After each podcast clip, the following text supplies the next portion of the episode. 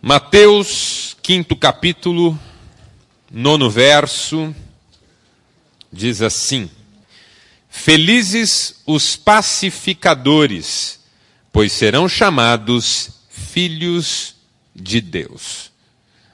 Felizes os pacificadores, pois serão chamados filhos de Deus. Desde que o matemático que viveu antes de Cristo, chamado Arquimedes, elaborou a sentença: dois corpos não ocupam ao mesmo tempo o mesmo lugar no espaço, que nós estamos acostumados a ouvir e a lidar com essa realidade. Afinal de contas, dois corpos não podem ocupar ao mesmo tempo o mesmo lugar no espaço. Contudo, desde que o mundo é mundo, os seres humanos se digladiam pelos mesmos espaços. De modo que o que um quer, o outro quer também. Onde um quer estar, o outro quer estar também. O que um acha que é bom para a sua vida, o outro acha que é bom para a sua vida também. E as lutas, as guerras, os conflitos ao redor do mundo, em geral, estão relacionados ao fato que as pessoas querem a mesma coisa, mas não podem ter isso juntas, ao que tudo indica. Para a gente entender o desafio da paz, nós precisamos entender algumas realidades a respeito dos conflitos. Porque os conflitos estão na base da nossa dificuldade com a paz. Os conflitos nos afastam da experiência da paz. E o que são conflitos? Conflitos acontecem, ocorrem, quando motivações inconciliáveis disputam umas contra as outras para se imporem. Um conflito acontece quando duas motivações inconciliáveis disputam para se impor. Então existem tipos de conflito. Num primeiro momento, nós podemos distinguir entre os conflitos externos e internos. Conflitos internos, quando as motivações inconciliáveis que disputam para se impor estão presentes no mesmo sujeito. No meu livro Aprenda a Lidar com a Ansiedade, eu falo sobre os três tipos de conflitos internos. O primeiro tipo é o conflito que eu chamo no livro de conflito sim-sim, que é quando duas motivações inconciliáveis, porém positivas, favoráveis, desejáveis, disputam para se impor. Por exemplo, seu filho jovem, tem 17 anos, tem uma vontade muito grande de fazer faculdade de medicina. Mas ele também tem uma vontade muito grande de fazer direito. Mas ele não pode fazer as duas faculdades. Não é viável para o contexto dele, da sua família, que ele faça as duas. Então ele tem que escolher uma. Isso é um conflito sim, sim. Porque eu tenho duas motivações desejáveis, porém inconciliáveis, e uma deve se impor. Você tem duas boas propostas de trabalho. Uma você vai ganhar mais. A outra você vai estar num ambiente melhor que te favorece melhores resultados a longo prazo. É um conflito sim, sim, porque de um lado eu quero o salário que essa aqui me oferece, mas eu quero o ambiente e as possibilidades que essa outra oferece, mas eu não posso aceitar as duas. Eu tenho que escolher uma. O galanzão que está aqui hoje, que tinha duas mulheres que ele podia escolher. Uma loira e uma morena.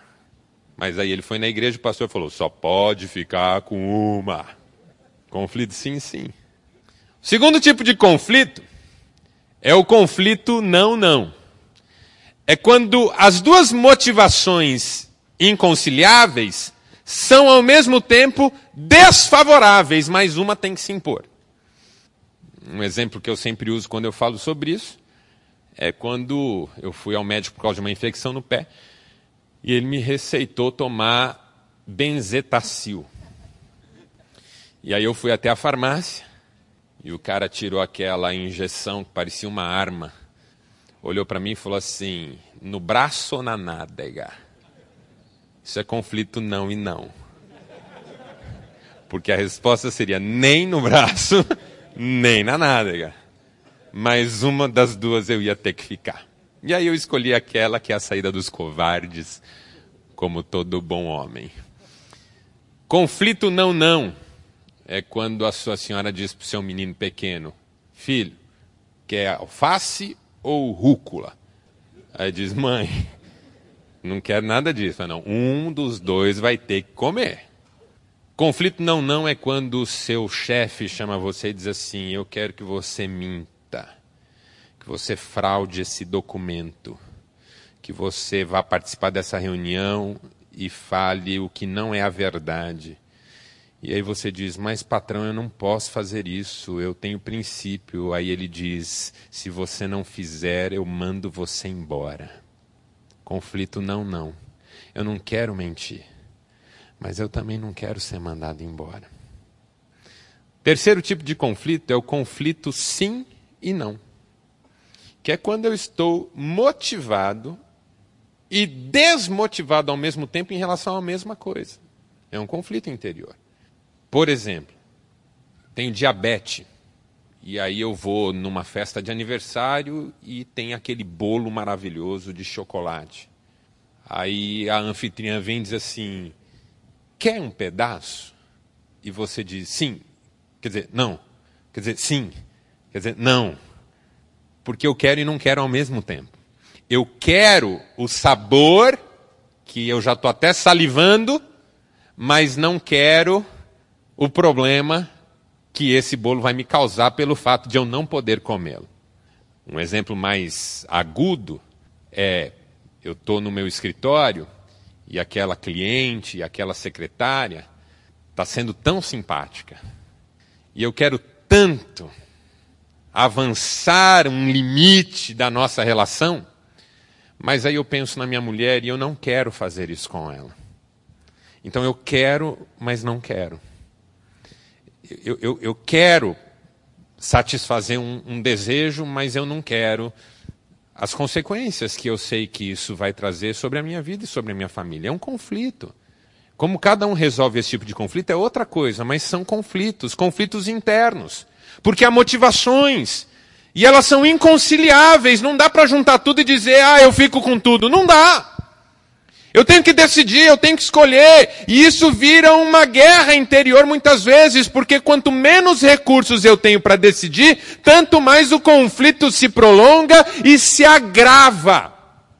Porque essa é uma verdade sobre os conflitos. Quanto mais tempo a gente demora para resolver um conflito, mais ele se agrava. Conflitos externos.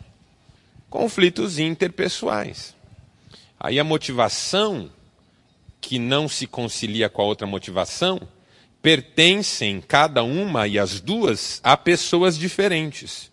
Então eu quero o cargo de gerente da minha empresa, porque eu acho que estou pronto para assumir como gerente. Mas o meu colega vendedor também quer. E a empresa não terá dois gerentes. Então ficará comigo ou com ele. E aí, dependendo de como a gente jogar esse jogo, o conflito se estabelece. E aí eu começo a odiá-lo. E aí eu começo a falar mal dele. E ele, por sua vez, começa a me odiar. E começa a falar mal de mim. E de repente a gente se engalfinha num momento lá no trabalho. E de repente nós já somos inimigos mortais. Conflitos. Por quê? Porque as motivações são inconciliáveis, mas uma vai se impor. Como é que normalmente a gente resolve conflitos? Existem quatro caminhos óbvios para a solução de conflitos. O primeiro caminho é o caminho da força. Ou seja, a motivação mais forte se impõe sobre a mais fraca. Vamos imaginar que você está querendo comprar uma propriedade. Você descobre na negociação que tem um outro sujeito querendo comprar a mesma propriedade. E de repente ele começa a jogar sujo na compra dessa propriedade. Mas você tem mais dinheiro do que ele. Então, uma hora você vai lá e faz uma proposta que ele não pode alcançar. Você ganhou, mas ganhou pela força. A força do seu recurso, o poder que você tinha à sua disposição. Você está num conflito com o filho. E você diz, filho, eu quero que seja assim. E o filho diz, não, pai, mas eu não quero, eu quero que seja assado. E você diz, não, filho, mas tem que ser assim. Ele diz, não, mas eu quero assado. Aí quando você percebe que esse conflito é inconciliável, você olha para ele e diz assim: enquanto você morar nessa casa que é minha, vai ser do meu jeito. Aí ele diz, ok, você vence esse conflito. Mas qual que é o problema de vencer um conflito na marra? Conflitos vencidos na força não geram paz, geram um sentimento de violência, de modo que a pessoa se afasta até sentir que ganhou força suficiente para voltar. Então é o filho que um dia vai dizer assim: não moro mais na sua casa, então enfie onde você quiser essas suas ideias. Porque eu já vi filho falar isso para um pai. O problema de ganhar um conflito na marra é que o lado derrotado espera ganhar força para voltar à cena. A gente pode vencer conflitos interiores na marra? Pode. Um trauma, uma marca, uma violência, que a gente reprime, que a gente diz: não vou mais pensar nisso, não quero saber dessa história mais. Casa de enforcado não se fala em corda. Vamos mudar de assunto. E aquilo foi engolido, mas não foi digerido. Está recalcado, socado lá no fundo da alma. Eu não quero falar sobre isso, eu não penso nisso. Eu vou vencer essa mágoa na marra, mas eu não vou tratar esse conflito de fato. A mágoa vai ficar lá até ganhar força. O dia que ela ganhar força, ela volta feito um vulcão. E às vezes você adoece, e às vezes você explode na hora errada. E às vezes você acaba machucando gente que nem merecia estar tá ouvindo o que agora está ouvindo da sua boca. A força não é um bom jeito de resolver o conflito. Porque o lado vencido fica quieto até ganhar força para voltar contra você. Violência gera violência. Segundo modo de vencer conflito é a compensação. Compensações podem ajudar a resolver um conflito, pelo menos momentaneamente. Então vamos voltar à questão do terreno. Você está lá batalhando com um cara pela compra de uma propriedade, ele vai daqui, ele vai dali e tal. Não, mas eu fiz primeira proposta, não, mas eu estava de olho mais tempo e estou usando um exemplo bobo aqui. Aí um dia você olha para ele e fala assim, rapaz, vamos fazer o seguinte. Se eu te der 10 mil, você sai dessa briga por esse terreno? Você desiste, você abre mão? O terreno vale 30, vamos imaginar. Aí fala, você vai me dar 10 mil para sair da briga? É? Ah, eu, eu topo. 10 mil no bolso assim, facinho, eu vou sair da briga. Aí você dá o 10 mil pro cara, o cara sai da briga, você fecha o negócio e tal. Mas aí não passa nada, sai no jornal que uma grande incorporadora vai fazer um projeto maravilhoso no terreno do lado. E o terreno que valia 30, no dia seguinte já está valendo 150. O sujeito está com 10. A sensação de prejuízo se o conflito resolvido na força gera uma sensação de violência, o conflito resolvido na compensação gera, no longo, médio ou curto prazo, uma sensação de prejuízo.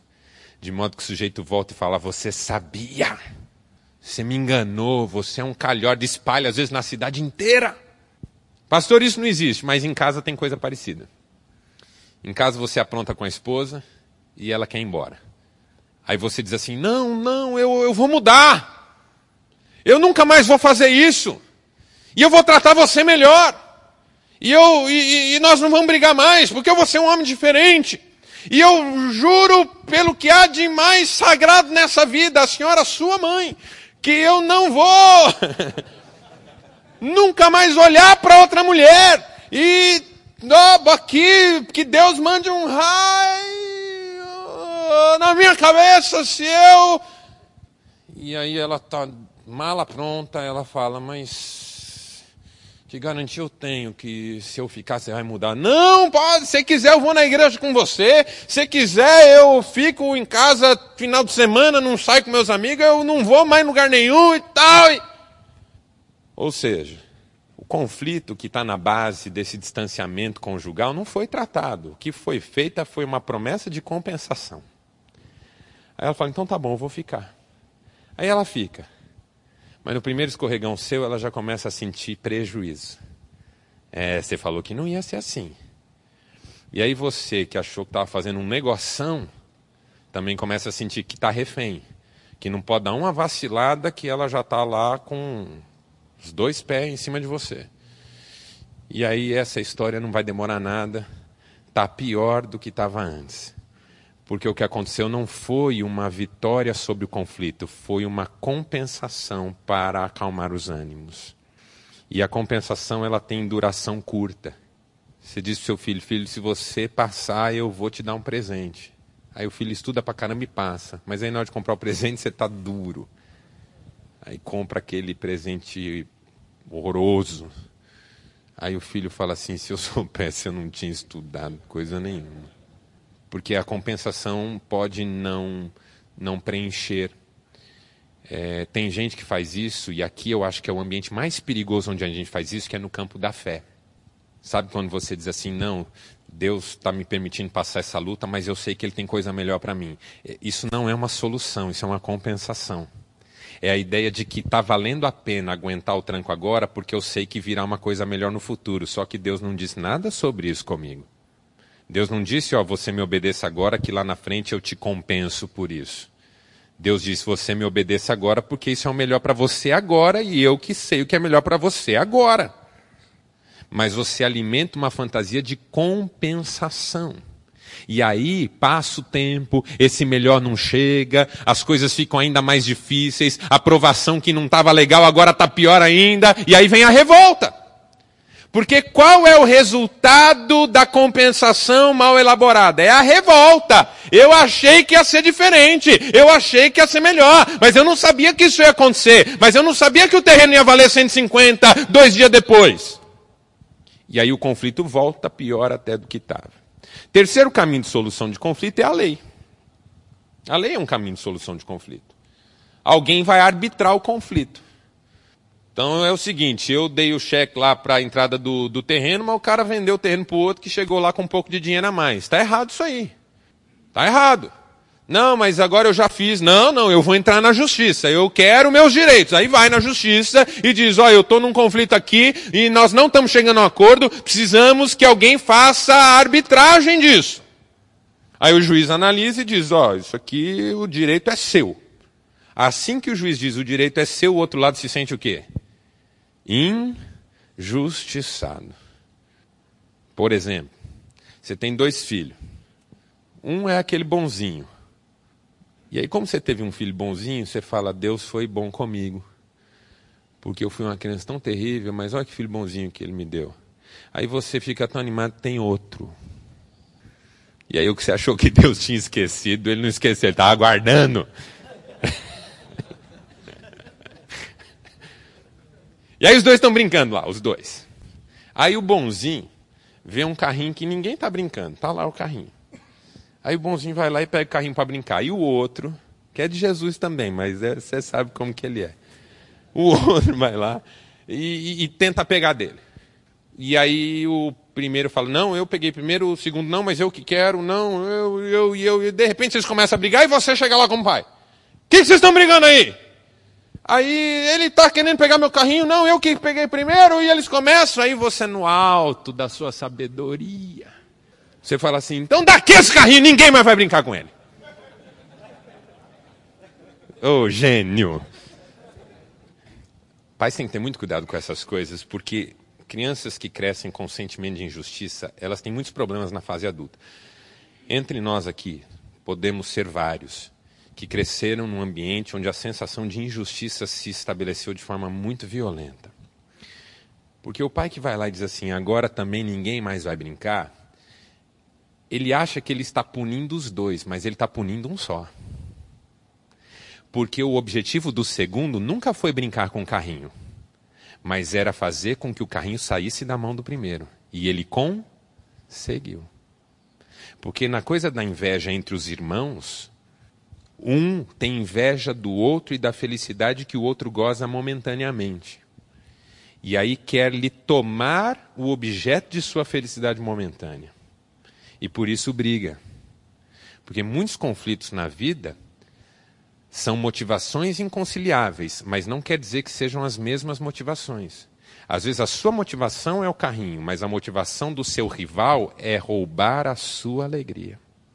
E aí você entra como juiz e pune o inocente que pegou o carrinho primeiro e realiza o sonho do que queria tirar o carrinho da mão do primeiro.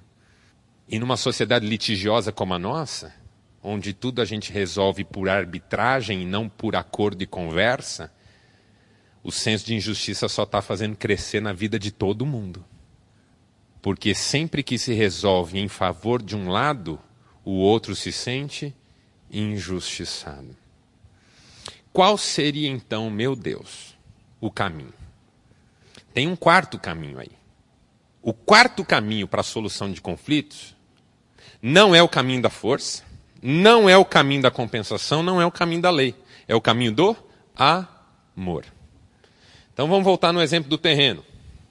Você quer o terreno e o outro quer o terreno também, mas de repente o outro não é só um outro, o outro é seu menino, casado, que a mulher acabou de saber que está grávida e ele quer comprar um terreno bom num lugar bom para construir uma casa maior. E agora você olha e diz: Eu queria tanto esse terreno, mas é o meu filho que está querendo comprar do outro lado.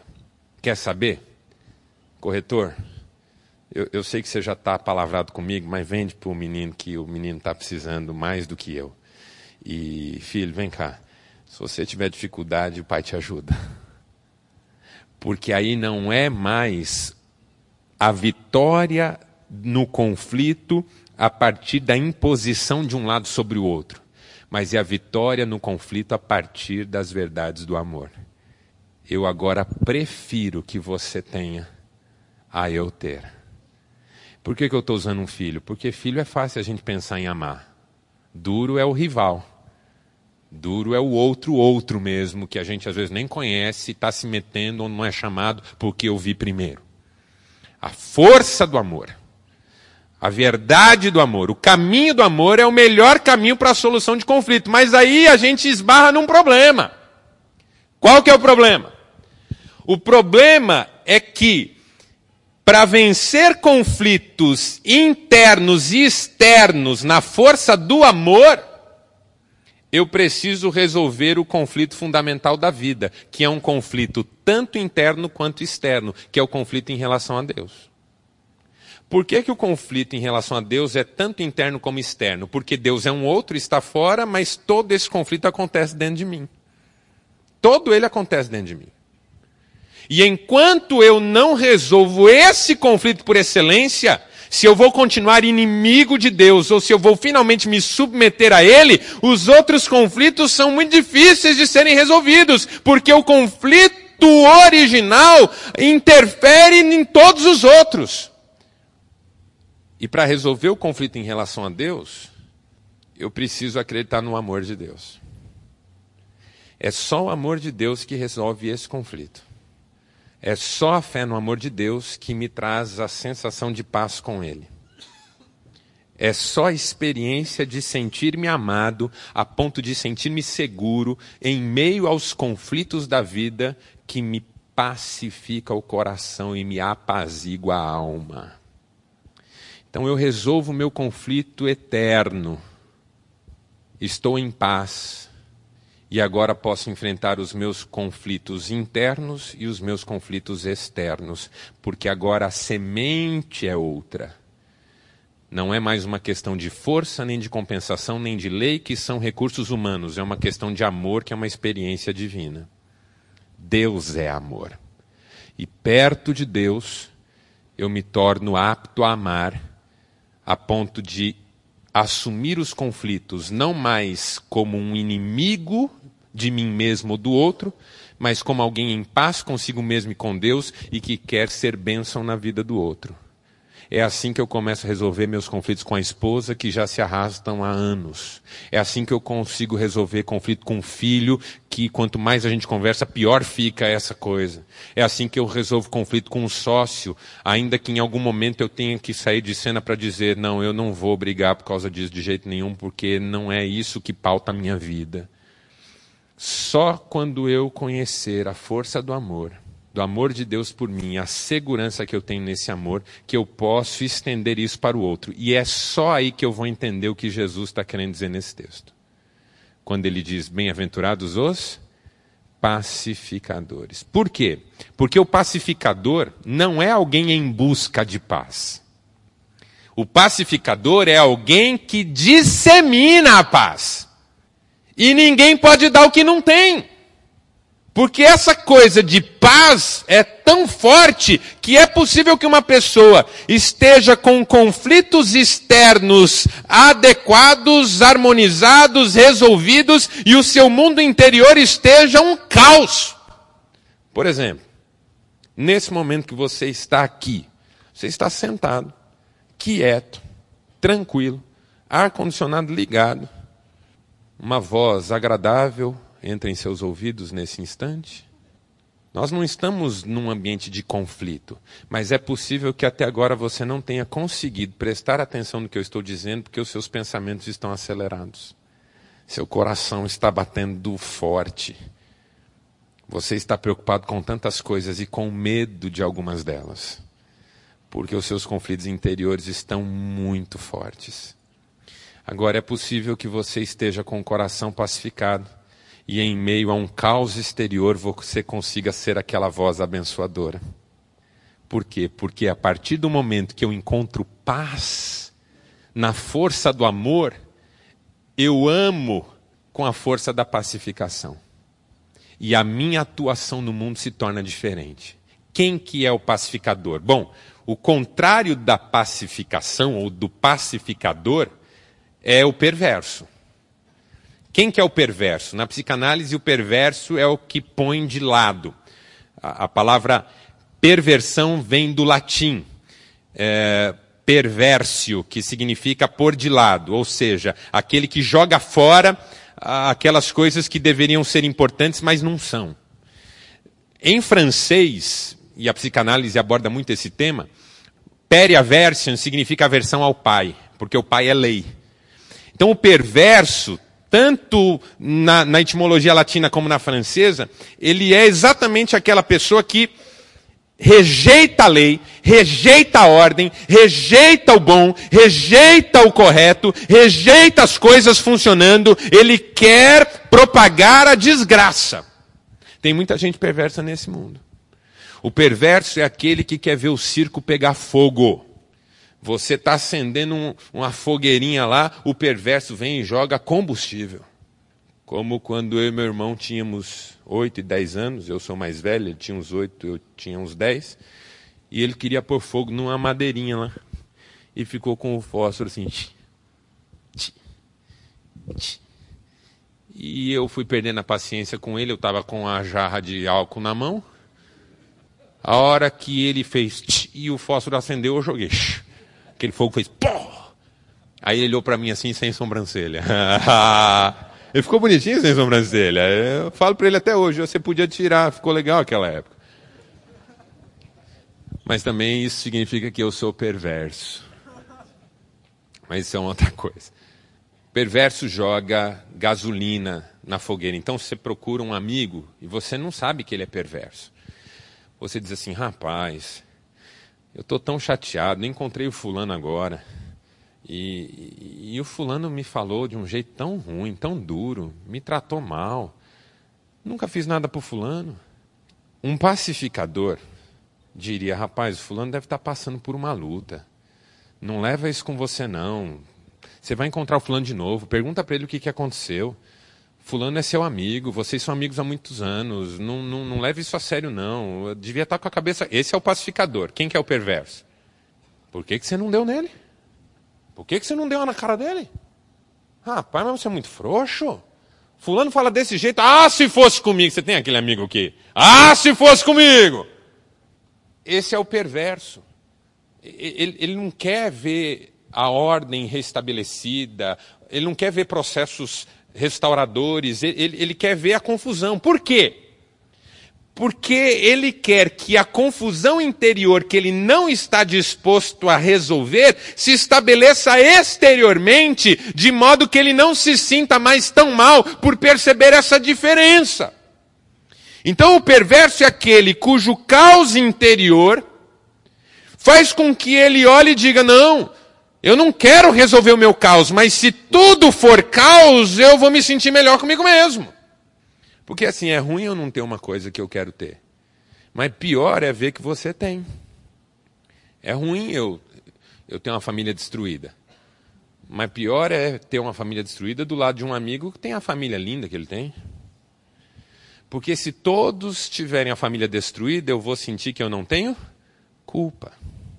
E a questão da culpa na perversão é muito forte. De modo que aquele seu amigo que diz: vai para cima, detona. Você fala, rapaz, hoje tive uma briga feia com a esposa. Rapaz, você ainda está nessa de casamento, faz igual eu, separa, foi a melhor coisa que eu fiz na vida. Você está feliz? Não, ele não está feliz. Mas é que do meio da sua infelicidade, ele deseja muito que você se torne um infeliz também. Porque se você se tornar infeliz e todo mundo se tornar infeliz, ele não vai se sentir culpado por ser infeliz. Porque de repente todo mundo é infeliz. Todo mundo é infeliz. Não sou só eu. Fui mandado embora. Pô, que desgraça, hein? O que você fez de errado? Agora, quase todo mundo foi mandado embora. Ah, então não é culpa sua, foi uma coisa generalizada. O perverso, ele precisa que o mundo entre em caos para ele sentir que o caos interior dele não é tão gigantesco assim. O perverso é o contrário do pacificador. Porque o pacificador, o mundo interior dele já está resolvido. Ele já se acertou com Deus. Ele já resolveu os conflitos que o perturbam interiormente. Aqueles que ainda persistem, ele já está começando a resolvê-los também, porque agora ele está cheio de coragem. Então, quando ele percebe que alguém perto dele está em conflito, ele quer apaziguar, ele quer acalmar, ele quer dizer, meu amigo, esse caminho não é necessário, tem um caminho melhor, muito mais eficiente, muito mais feliz. Você falou isso para o seu filho? Rapaz, é seu filho, não fala isso não, vem cá, vamos, vamos orar junto, ó, vá lá em casa agora, é, você está aqui comigo, não fica aqui comigo não, vá lá. Vá lá conversar com ele, fale para ele isso. Fale para ele que você o ama. Mas você acha que eu devo? Deve, rapaz. Claro que deve, é seu filho. Esse é o pacificador. O perverso diz assim: filho é tudo ingrato mesmo, cara. A gente não pode esperar nada desses esses moleques de hoje em dia, não. O pacificador diz assim: rapaz, você vai mesmo pedir demissão? Você tem convicção? Você tem certeza que não é por mágoa? Não é para demonstrar uma chateação? Você está com o coração limpo? A decisão que você vai tomar, você está com o coração limpo? Esse é o pacificador. O perverso é, vai mesmo, detona. Você, é, rapaz, depois você se vira. Só que aí o depois você se vira, precisa da ajuda dele para você ver só. Ô rapaz, pedir demissão igual você falou. É, isso a mim, é isso aí! Então, mas agora já estão seis meses que eu não arrumo nada, você não tem um dinheirinho aí? Ô rapaz, sabe o que, que é? Tá, crise, a Dilma é fogo. Vai, vai rolar não. Pô, mas eu fui na sua, é... mas não devia ter ido na minha. Eu sou louco, eu sou louco. Você sabe que eu sou louco. Precisa do perverso depois que a coisa azeda para você ver só.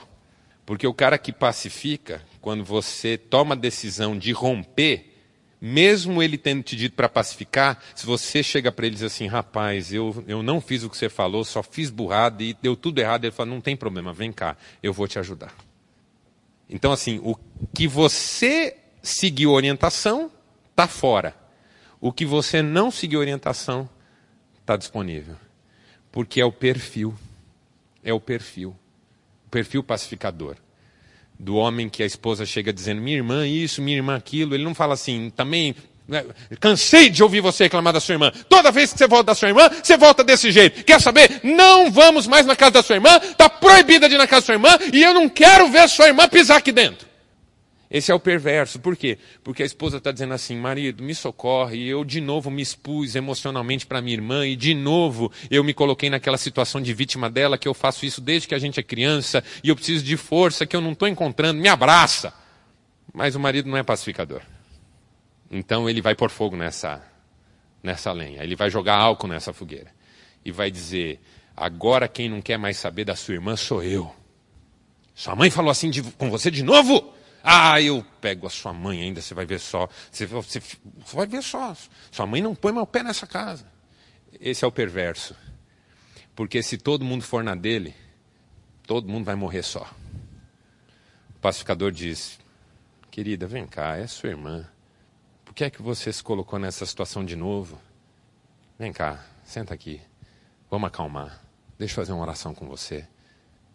Ah, pastor, fazer oração com a mulher? Rapaz, qual o problema? Ah, eu tenho vergonha. Ah, ficar pelado na frente dela, você não tem não, né? ah, beleza. Lá, hein? Zorbona. Com um pingo de xixi. Aí não tem. Mas fazer uma oração com essa querida que te acompanha há anos. Aí tem vergonha. Coração perverso. O caos ele abraça com facilidade, mas o caminho do amor ele rejeita orar com uma esposa, orar com um filho. Sabe aquele pai que o filho volta chorando, brigou. Não devia ter brigado, mas brigou. Aí tem um pai que fala assim: se, se, se, se brigar, que ganhe, porque se chegar em casa chorando, apanha de novo. É o pai perverso. O pai pacificador diz: Filho, o que, que aconteceu? Por que, é que você está nervoso? Por que é que esse menino te tira do sério? Se é bullying, bota o menino no jiu-jitsu, vai com ele. Não para o menino bater no outro. Mas para o menino aprender que você está do lado dele. Vai lutar judô com ele. Um dia eu falei em casa, pai, os meninos estão me batendo. Ele me pôs no judô. Fiquei três meses no judô. Aí um dia no judô, eu estava lá embaixo de um cara maior que eu, ele com as duas pernas em volta da minha cabeça, eu com o nariz aqui no meio das pernas dele, e suando, nós dois. Eu falei, não, não foi essa vida que eu pedi. Mas eu achei legal, meu pai ele não me falou assim, vamos lá, ou vai bater no menino, ou se chegar em casa chorando vai apanhar também. Ele falou, filho, vamos, vamos aprender a se defender. Eu nunca precisei me defender. Mas a vida foi passando e eu fui aprendendo o valor da paz. E, e a paz mais importante não é aquela que me impede de brigar com o um menininho na escola. Mas é aquela que me ajuda a sentar com a minha esposa, sentar com meu filho e dizer: Eu estou junto com vocês, não, não quero ver esse circo pegar fogo, não. Vocês são, são meus amores, eu, eu, eu amo vocês. O que Deus fez na minha vida, eu quero ver na vida de vocês. Então vem cá, contem comigo. Sabe, filho, perdoa o seu irmão. Filho, vem cá, perdoa o seu irmão. Aquele pai que grita de longe: Vocês brigarem de novo, eu vou aí e bato nos dois. É o pai perverso. Tipo assim, já que quer que vocês querem confusão, a hora que eu chegar aí, aí que vocês vão ver o que é confusão. Isso é o pai perverso. Porque os filhos estão precisando de educação, estão precisando ser disciplinados. Senta com eles, camarada. Eles estão aprender a ser amigos. Um dia você vai dar glória a Deus por ter ensinado seus filhos a serem amigos. Porque você vai estar velho e eles vão frequentar a sua casa juntos. E não vão ficar ligando para a mãe para saber se o outro vai estar, porque se o outro tiver, eles não vão. Vamos ficar em pé, vamos orar.